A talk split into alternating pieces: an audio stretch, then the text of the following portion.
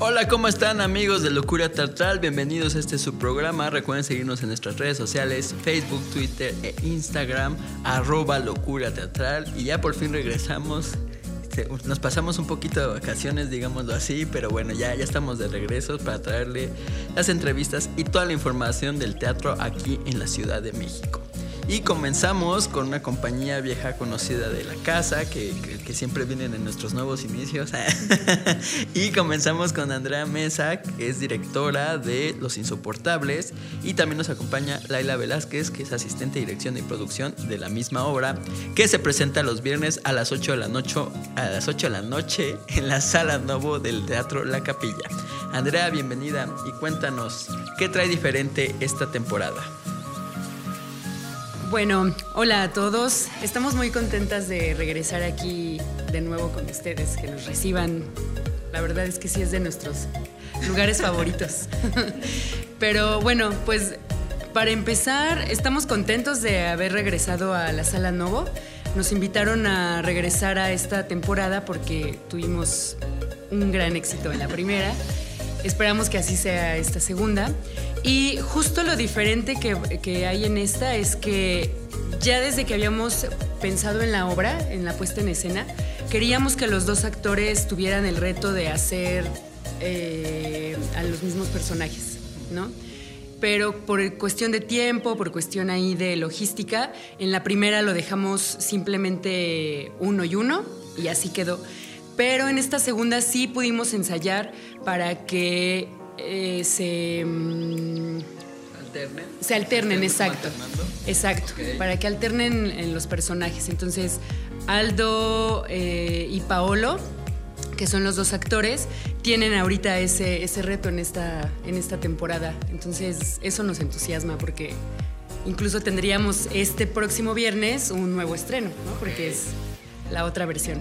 ¿Y, y por, qué, por, qué ponerle, por qué ponerles este reto a, a los actores?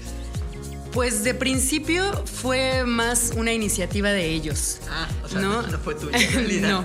Incluso yo al principio decía, bueno, vamos a ver si eso funciona, de, quizá lo platicamos, pero creo que por cómo funciona eh, la- las entradas de los personajes y cómo lo, lo tienen que molestar al personaje principal que es Erasto, sí funciona que ellos también, o sea, esa, esa propuesta que ellos tuvieron de yo también quiero ser insoportable en la siguiente función, ¿no? Y que también a mí me molesten los insoportables y enojarme y estar furioso, eh, fue una muy buena idea y nos está gustando. Y bueno, justo yo los fui a ver a, la temporada pasada y a Sala Novo y pues sí, justo estaba lleno y les bueno, estaba muy bien. ¿Qué se quedan de esa temporada? O sea, ¿qué comentarios recibieron de- del público? Pues precisamente que todos somos insoportables.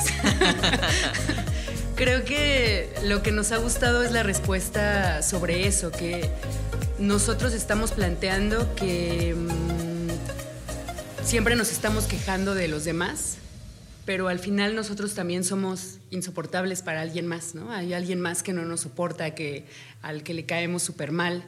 Y entonces muchos de los que han comentado es, pues todos somos como Erasto, ¿no? Porque Erasto cree que él no es insoportable, que él es el más inteligente, que él es el único que puede cuestionar al mundo. Y al final se da cuenta de que no, que incluso es peor que todos los demás, ¿no? Y bueno, este cambio que hicieron eh, en esta temporada también es un reto más para ti, ¿no? O sea, también como directora es de alguna forma volverlos a dirigir en esa situación. ¿Cómo fue ese proceso para ti? Pues precisamente la- el trabajo más difícil es justamente con Erasto, porque Erasto trabaja con, otro, con otras emociones y entonces que los dos actores justo lleven esa, ese sentimiento, esas emociones para que el público se sienta totalmente identificado con él, es el, es el reto, ¿no? Trabajar con ellos, esa, con los dos. Lo complicado. ¿no? Sí, eso ha sido lo, lo difícil. Y bueno, por acá, ¿qué nos puedes contar desde tu perspectiva del montaje? Bueno, gracias por invitarme y desde mi perspectiva, bueno, ha sido interesante el ensayo con alternando a los personajes. Creo que el entendimiento de ambos actores ha sido mayor y al momento de alternarlos ven de otra manera el personaje que ellos antes hicieron, ¿no? Y que entonces están cambiando y que esa empatía les da fuerza para el otro personaje, ¿no? Para el nuevo personaje, ya sea el insoportable o Erasto, y que incluso creo que se nota igual en las funciones y cuando son el primer personaje que eran, ¿no? O sea, el que ya habían ensayado antes, ya lo toman de una manera distinta, ¿no? O sea, hay una comedia, pero también hay una comedia mucho más entendida. ¿Cómo fue, bueno, cómo fue que tú te integraste a este proceso? ¿Qué, qué, qué has aprendido de este proceso como asistente? Ok, pues yo me integré, eh, ahí creo que hace como dos años y medio que con esta obra eh, tuvimos una función en Orizaba y entonces como unos, sí, tiene como dos años y medio de eso y bueno, la retomamos hace como en... Mm, como en julio, sí, en julio. Ya tiene un buen. Bueno, ha sido. Eh, pues muy enriquecedor. La verdad es que trabajar con ellos es un privilegio y estoy muy agradecida con Andrea, con Aldo y con Paolo por darme la confianza y por integrarme a su equipo, ¿no? Eh, es es muy padre estar aprendiendo en cada ensayo, ¿no? Como, ok, está, yo a veces no veo cosas, ¿no? Que Andrea tiene un ojo mucho más estudiado y entonces puede darse cuenta de cosas, o incluso los actores, ¿no? Entonces, eso ha sido muy padre y también ver las funciones, ¿no? O sea, de un ensayo puedes aprender muchas cosas y justo ver un proceso de ensayos y de un, crecimiento del personaje y después en la función hay nuevas cosas, ¿no? Y que no es una función, una función, sino que también las funciones de alguna manera también hay un proceso. Ay, se nos cayó un celular, pero todo bien. hay un proceso que es como, pues igual, culminar con el cierre de temporada, ¿no? Que también ahí se ve un, un crecimiento final. Claro. ¿Y cambió tu perspectiva de Molière? Sí cambió mi, perspectiva y lo siento más cercano. y, bueno, con esta obra así es, eh, pues es inevitable ponerme a pensar en qué tipo de insoportable soy yo, ¿no? Yo de los comentarios que recibí del público que fue a la temporada pasada me decían, mucha gente se, le caía mal un insoportable, ¿no? Entonces, pues claro, es que ese te cae mal porque es el que más... claro, lo que, te, choca, te checa. Sí, sí, sí. Entonces, igual, este, estoy en las insoportables, me hace pensar en, bueno, pues sí, ¿no? Y eso, que es retomar a Molière y decir, bueno, a pesar de muchísimos años, las cosas en la sociedad siguen pasando, ¿no? Y siguen pasando como eran hace mucho tiempo. Claro, sigue vigente, ¿no? Que justo es una de las cosas que, que se ve en este montaje, ¿no? Como un texto que podría parecer que ya bueno, que fue hecho muchísimos años atrás, sigue siendo importante aún a pesar de, todo lo que nos pasa y sigue lo más vigente posible, ¿no? Sí, claro, y que también creo que esta vigencia eh, la ha construido Andrea con, con un baile en la función, con música, con la manera de hablar de los personajes, ¿no? Este, la manera de moverse, todo creo que hay un enfoque más allá de la adaptación del texto, sino también desde la dirección de, la obra, donde está la vigencia. Claro. Y bueno, ay, bueno, me va a Chanel, pero bueno, Andrea, ¿tienen alguna otra? Bueno, ya que están en el proceso de nuestros portables, ¿ustedes van a seguir trabajando textos de Molière? ¿Tienen idea de qué es lo que sigue o siguen totalmente concentrados en, en este proyecto? No, ya estamos, ya estamos pensando y, ya, ya tiene un rato que estamos planeando esa obra. Está en nuestro, pues sí, en los proyectos, o sea, es la siguiente, pero sí sabemos que va a costar un poco más de trabajo porque em, por, el, por, los actores que queremos invitar, por el montaje que queremos, pero sí les anunciamos que va a ser Don Juan de Molière. Ok. Sí, estamos trabajando en esa. Ah, muy bien. y pues ya nada más el comercial, dónde, cuándo, redes sociales, ya sabes, para que el público asista. Bueno, pues nos pueden encontrar eh, como Pique Teatro en Facebook, Instagram y Twitter. Por favor, acérquense a nosotros. Ahí vamos a estar comentando de la obra y tendremos algunas, algunas promociones para que puedan ir. Estamos, nos quedan cuatro viernes este viernes 14 de febrero, que tenemos, eh, va, a ser entrada de dos por uno para todos los que vayan con su insoportable. Puede ser su Con su insoportable favorito, que vayan y es dos por uno. Pero si más bien tú eres la persona más insoportable y vas solita, también te tenemos un descuento con tal de que vayas. Pero bueno, ese es para este viernes 14 de febrero, el viernes 21 y 28 de febrero y el 6 de marzo terminamos la temporada y en la sala Novo del Teatro La Capilla a las 8 de la noche. Los esperamos. Pues muchas gracias, ya saben que este es su espacio cuando quieran regresar y pues estaremos ansiosos de conocer el nuevo proyecto para, para verlos. Y pues bueno, ahorita nosotros nos vamos a un corte y ahorita regresa corte y...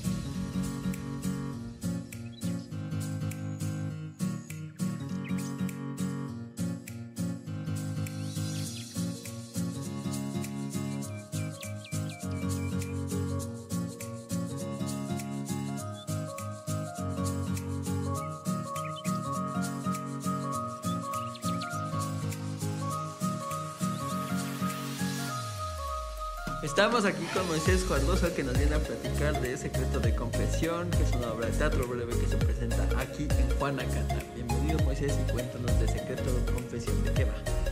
Pues eh, primero que nada muchas gracias Rodrigo por haberme invitado nuevamente aquí a Locura Teatral. Tercera cuarta vez que andamos por aquí, pero pues como siempre con nuevas producciones, con nuevas obras y con eh, una nueva visión, una, una nueva historia que nos gustaría contarte a tu público que te escucha. Y pues sí, la obra que ahora traemos se llama Secreto de Confesión, es un texto de José Gregorio Rodríguez y en escena somos dos actores, Pablo Fernando Miller y un servidor. Mm, más o menos como, ¿qué te gustaría que te contara? Pues de qué va, de qué va la obra.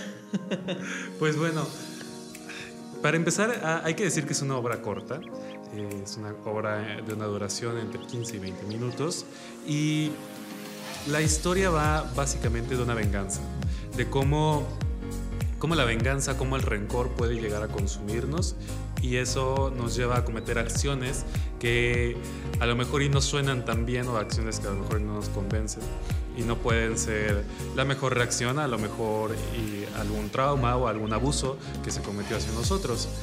Yo creo que también algo muy importante que van a ver en escena y de lo que más eh, a mí me gusta de, esta obra y de este montaje es el juego de poder y el juego que, llevan los dos actores en la escena o los dos personajes en la escena, cómo se juegan eh, la dirección de, los diálogos, la dirección de la conversación. Y todo eso creo que la verdad es muy padre, es un trabajo que, que a mí me, ha sorprendido mucho. Desde que leí el texto eh, me pareció muy interesante la obra, sin embargo no le encontraba a lo mejor y, no me la llegaba a materializar en escena.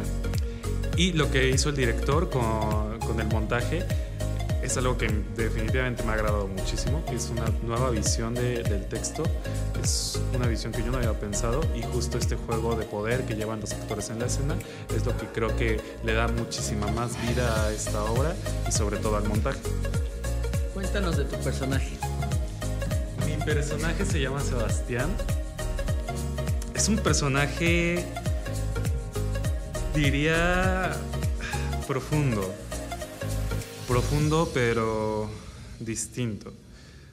Es un personaje que, que lleva toda... Es que no, no sé cómo puedo decirlo sin contar mucho de la obra, pero a ver, vamos a intentarlo. Es un personaje que ha vivido parte, gran parte de su vida, si no es que casi toda, de una manera muy cínica, de una manera muy en la cual se aprovecha mucho de las demás personas, de la inocencia de los demás, de la nobleza de los demás. Eso lo hace, ser cínico, incluso al grado en el cual no se acepta a sí mismo en varias, en varias facetas o en varias partes de su vida, lo que lo lleva a guardar rencor, a generarse odio a sí mismo, y todo esto lo refugia y lo vacía en, en la religión, en su nueva vocación, lo que él entiende por su vocación.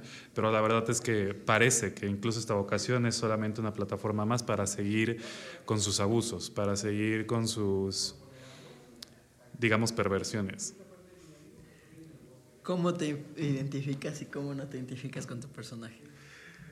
Pues está muy interesante esa pregunta, porque siempre había querido como un personaje eh, malo en escena. o sea, entiendas un personaje este, malvado. Pero eh, pues a veces creo que son de los personajes más, difíciles de trabajar.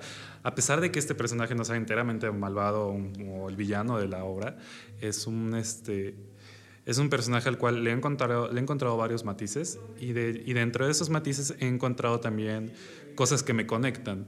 A lo mejor igual cosas que uno va reprimiendo, cosas que no trabaja, cosas que, que le van generando odio a sí mismo y que se expresan en... Eh, abusar de otras personas. Claro que yo no lo hago como de la manera en la que se expresa la obra, porque intento ser un pan de, un pan de Dios de vez en cuando, pero la manera en la que se expresa en la obra creo que sería llevar al límite todo este tipo de sentimientos y de represiones que, a lo mejor y todas las personas tenemos de vez en cuando. Y ya nada más el comercial, dónde, cuándo, redes sociales, ya sabes. Pues bueno, vamos a estar en el Foro Cultural Juanacata del 16 de febrero al 12 de abril, todos los domingos, en un horario de 7 y media, 8, 8 y media, 9 y 9 y media. Es así, cinco funciones cada, cada domingo del 16 de febrero al 12 de abril. El boleto tiene un costo de 80 pesos. Eh, al ser teatro breve, también estamos junto con otras dos obras, entonces les tenemos un super combo, una obra, una obra en 80 pesos y las tres por 200 pesos. Nos pueden encontrar en redes como Juana Cata eh, CDMX y como Working on a Future. Ahí vamos a estar subiendo toda la información. También me pueden buscar personalmente a mí como Moisés Cardoso Soto en Facebook. Ahí también voy a estar subiendo muchas promociones como pases 2x1. Y también pueden encontrar al otro, otro actor como Paulo Fernando Miller en Facebook, que igual va a estar subiendo varias cosas. No duden en mandarnos mensaje, en pedirnos información, en pedirnos promociones, porque siempre vamos a estar dispuestos a invitarlos para que ustedes sigan viniendo y conociendo mucho de todo este teatro breve que tenemos Muchas gracias.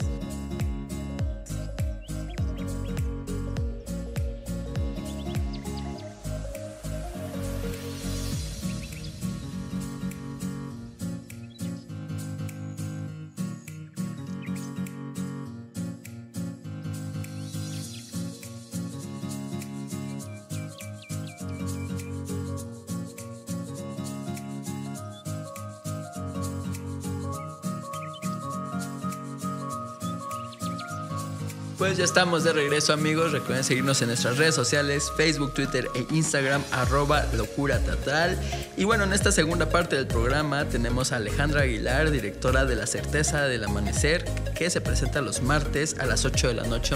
A las 8 de la noche, que anda conmigo en los noches de... bueno, a las 8 de la noche en el Teatro La Capilla. Y también está Octavio Amic, que nos viene a platicar de Stignes, que se presenta en el Teatro El Granero de jueves a domingo. Y comenzamos contigo, Alejandra. Cuéntanos de La certeza del amanecer. Pues La certeza del amanecer es un texto de Luis Eduardo G.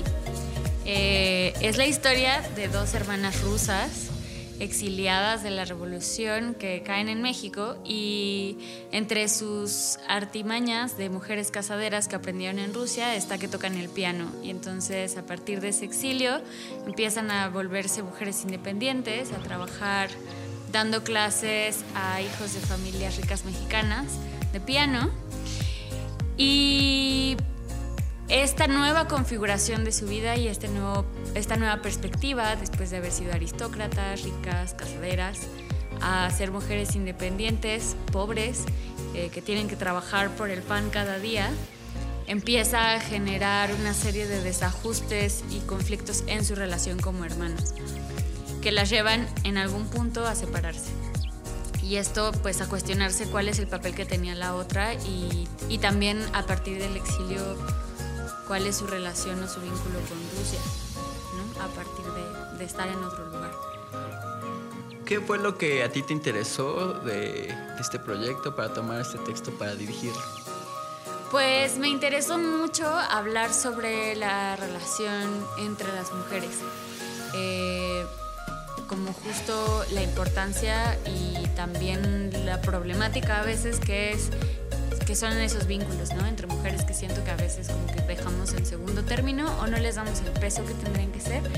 Y me parece importante que esta historia eh, pusiera eso al centro, ¿no? Y pusiera también los conflictos sobre la vanidad, la belleza, eh, como la lucha entre mujeres por la atención de los hombres.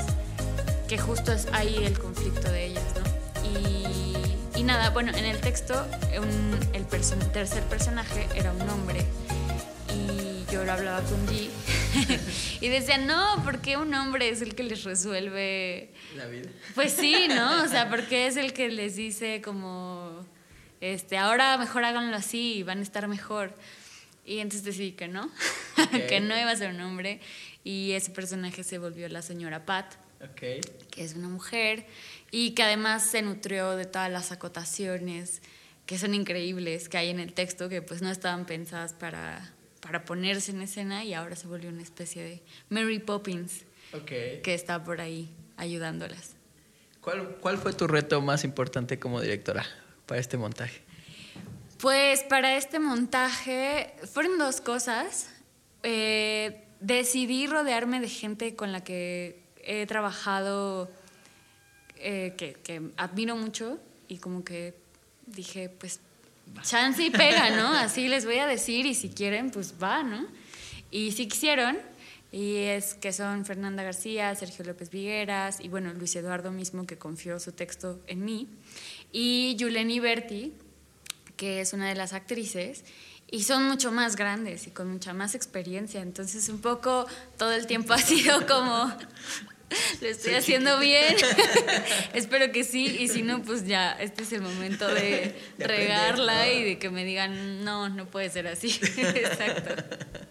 Oye, y según, sigo, corrígeme si me equivoco, es uno de los proyectos de coproducción, ¿no? Que Sí. eligió la capilla de este año. Sí. ¿Cómo fue para ti justo recibir esta noticia? Pues mira, eh, yo digamos, he dirigido, salí de la carrera dirigiendo y en algún punto empezaron a, a pasarme cosas como con la producción y me di cuenta que era buena y entonces lo abracé, me dedicaba a producción y ahora que yo iba a dirigir un proyecto dije, no, lo voy a hacer bien, no lo voy a montar así como de, Ay, pues no hay dinero, pero no, vamos a hacerlo bien y así me tardé dos años en levantarlo, me tardaré.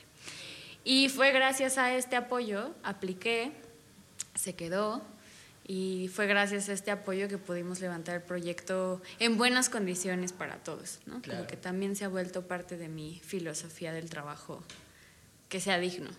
Claro. ¿no? Y con este apoyo es mucho más, mucho más sencillo, ¿no? Lograrlo. Sí, o sea que es una parte, ¿no? O Sí, sea, es no la es realización, faltan sueldos, faltan cosas. Detallitos. Ajá, pero, pero bueno, pues la, la chamba de gestión sigue, sí. Claro.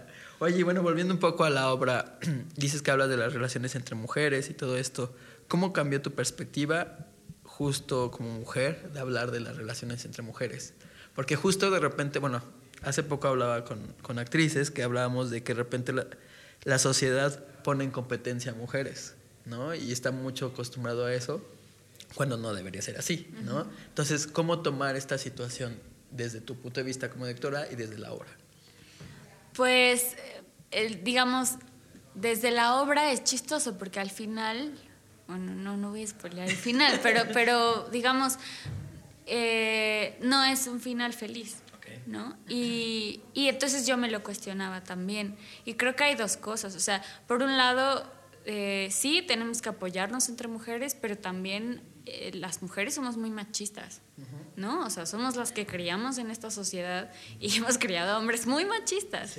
Entonces también lo somos y también estamos en un proceso de deconstrucción y no todas estamos en el mismo canal y eso es cierto, ¿no? Y por un lado sí hay que hacer lazos, pero también en un sentido más allá de lo social y de este cambio y de esta identidad como de lucha o lo que sea, pues también está el lado personal y si una relación sea con un hombre o una mujer te hace daño, tampoco tienes que sostenerla, ¿no? Sí, claro. Hay que hacer lo posible por, por poner uno de su parte y por darse cuenta de los errores y trabajarlos, pero tampoco eso implica que haya que estar donde, donde a uno le duele. Sí, claro. No, no, a uno lo tratan mal, ¿no? Nada más porque es tu amiga o lo que sea, ¿no? Exacto, sí. Oye, y bueno, tomando toda la perspectiva que hay actualmente justamente en el tema de mujeres y todo eso, ¿qué, qué puedes agregar tú de- desde la perspectiva de la obra? Pues, digamos, desde la... pues, yo- yo soy así, feminista radical desde hace mucho tiempo y, y creo que, que hay como que repensarnos. A mí, a mí me hace ruido como un poco en este momento, como una cosa de es mi cuerpo y entonces lo muestro y entonces hay como una cosa muy feminista, un poco liberal, ¿no? De mostrarse y, y así. Y yo digo, Ay, ¿qué tanto eso no corresponde o responde a la, a la publicidad, ¿no? A, a, la pornografía, ¿Qué tanto ese lugar de empoderamiento no es también como un poco empoderarse dentro de una misma estructura, claro. ¿no? y generar ese empoderamiento a, través de la mirada del otro. ¿Cuál, o sea, como cuál sería esa otra alternativa? Y justo el, el texto problematiza eso, ¿no? ¿Qué pasa con el cuerpo? Estas mujeres le echan la culpa a la anatomía de las dinámicas de su relación. ¿Qué hacemos con eso?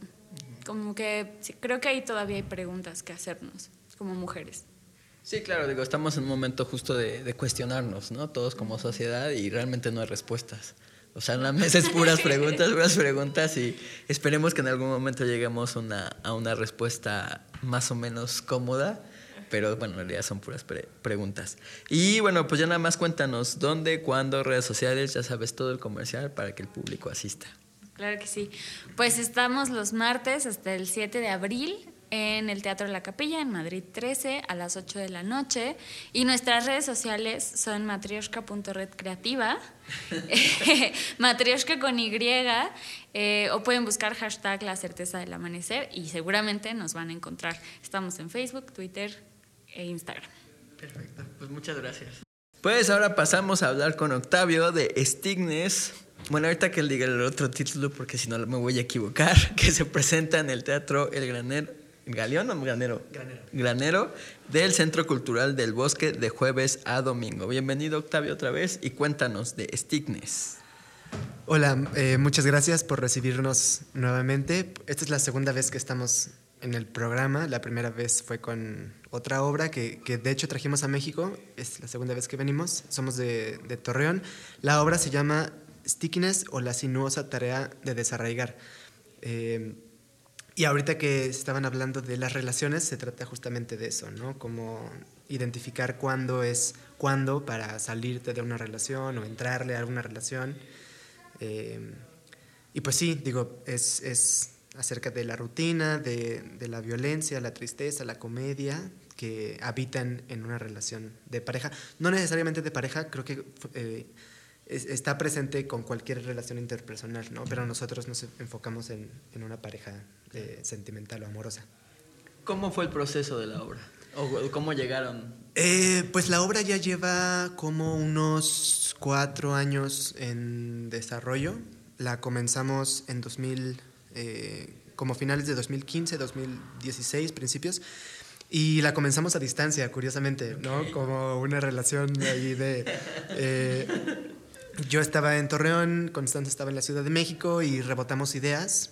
Eh, y la fuimos construyendo a partir de nuestras propias experiencias. ¿no? En ese momento, Constanza Amparán, que es la directora de la obra, estaba en una relación ¿no? muy tóxica, muy violenta, que, de, de la cual o apenas salió, y yo estaba en una relación, según yo, muy bonito todo.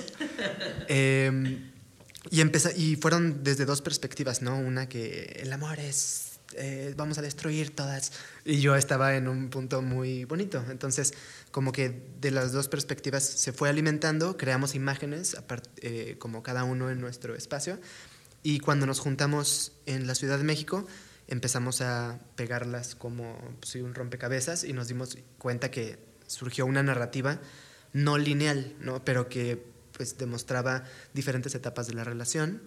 Eh, a través de imágenes que detonan pues muchas como circunstancias que, en las que te encuentras en una relación. ¿no? A veces no identificamos los focos rojos o, eh, o momentos claves que pues, nos dicen mucho de la otra persona o de la misma relación.